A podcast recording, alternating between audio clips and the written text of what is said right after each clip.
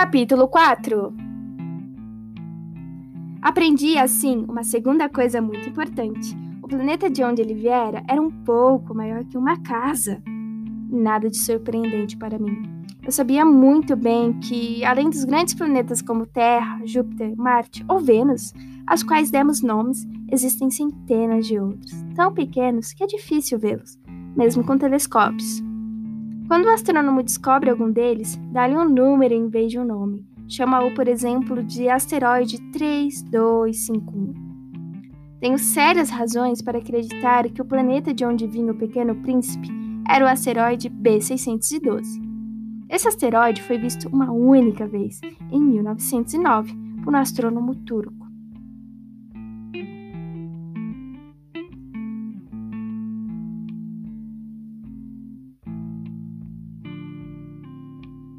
Esse astrônomo demonstrou sua grande descoberta num congresso internacional de astronomia. Mas ninguém acreditou nele, por causa de suas roupas estranhas. Os adultos são assim. Felizmente, para a reputação do asteroide B612, o ditador turco obrigou seu povo a vestir-se como os europeus. Quem não obedecesse poderia ser condenado à morte. O astrônomo repetiu sua demonstração em 1920, todo reluzente em uma roupa muito elegante. Não deu outra. Todo mundo acreditou nele.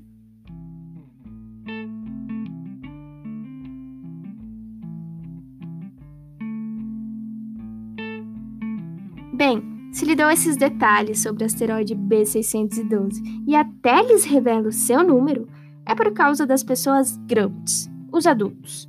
Eles adoram números. Quando contamos para eles, por exemplo, sobre um grande amigo eles nunca nos perguntam sobre o que realmente importa. Jamais perguntam qual é o tom de voz dele, de quais brinquedos gosta. Faz coleção de borboletas? Nada disso.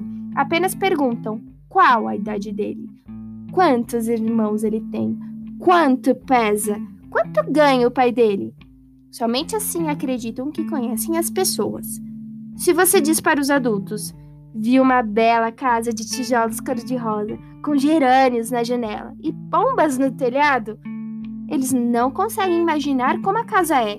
É preciso dizer: Vi uma casa de um milhão. Então eles exclamam: Nossa, que beleza! Assim, se a gente lhes disser: A prova de que o pequeno príncipe existe é que ele era encantador, que ele ria e queria um carneirinho, e quando alguém quer um carneiro, é porque existe. Os adultos darão de ombros e nos dirão que somos infantis. Mas se dissermos o planeta de onde o pequeno príncipe veio é o asteroide B612, eles ficarão convencidos e não nos aborrecerão com perguntas. Eles são assim. Não precisamos ter raiva deles só por isso. As crianças devem ter paciência com os adultos. Mas nós, que compreendemos a vida. Não estamos nem aí para os números. Eu até gostaria de ter começado esta história como nos contos de fada. Teria começado assim. Era uma vez um pequeno príncipe que morava num planeta só um pouquinho maior do que ele mesmo e que queria ter um amigo. Para quem compreende a vida, isso seria sem dúvida mais convincente. Não quero que leiam meu livro sem prestar atenção, Fico muito triste quando me lembro dessa história. Já se passaram seis anos desde que meu amiguinho se foi com seu carneirinho. Se tento descrevê-lo aqui é porque não quero esquecê-lo.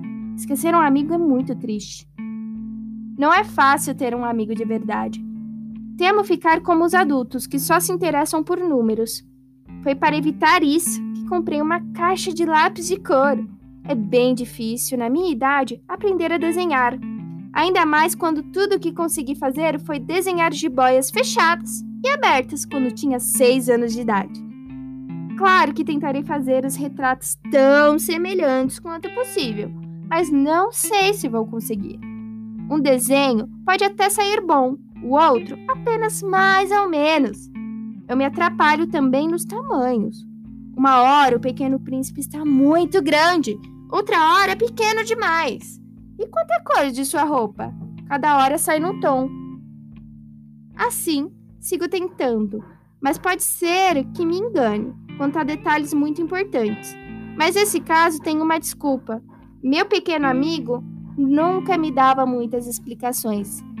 Eu acreditava que era igual a ele, mas infelizmente não sei ver um carneirinho pelos buracos de uma caixa.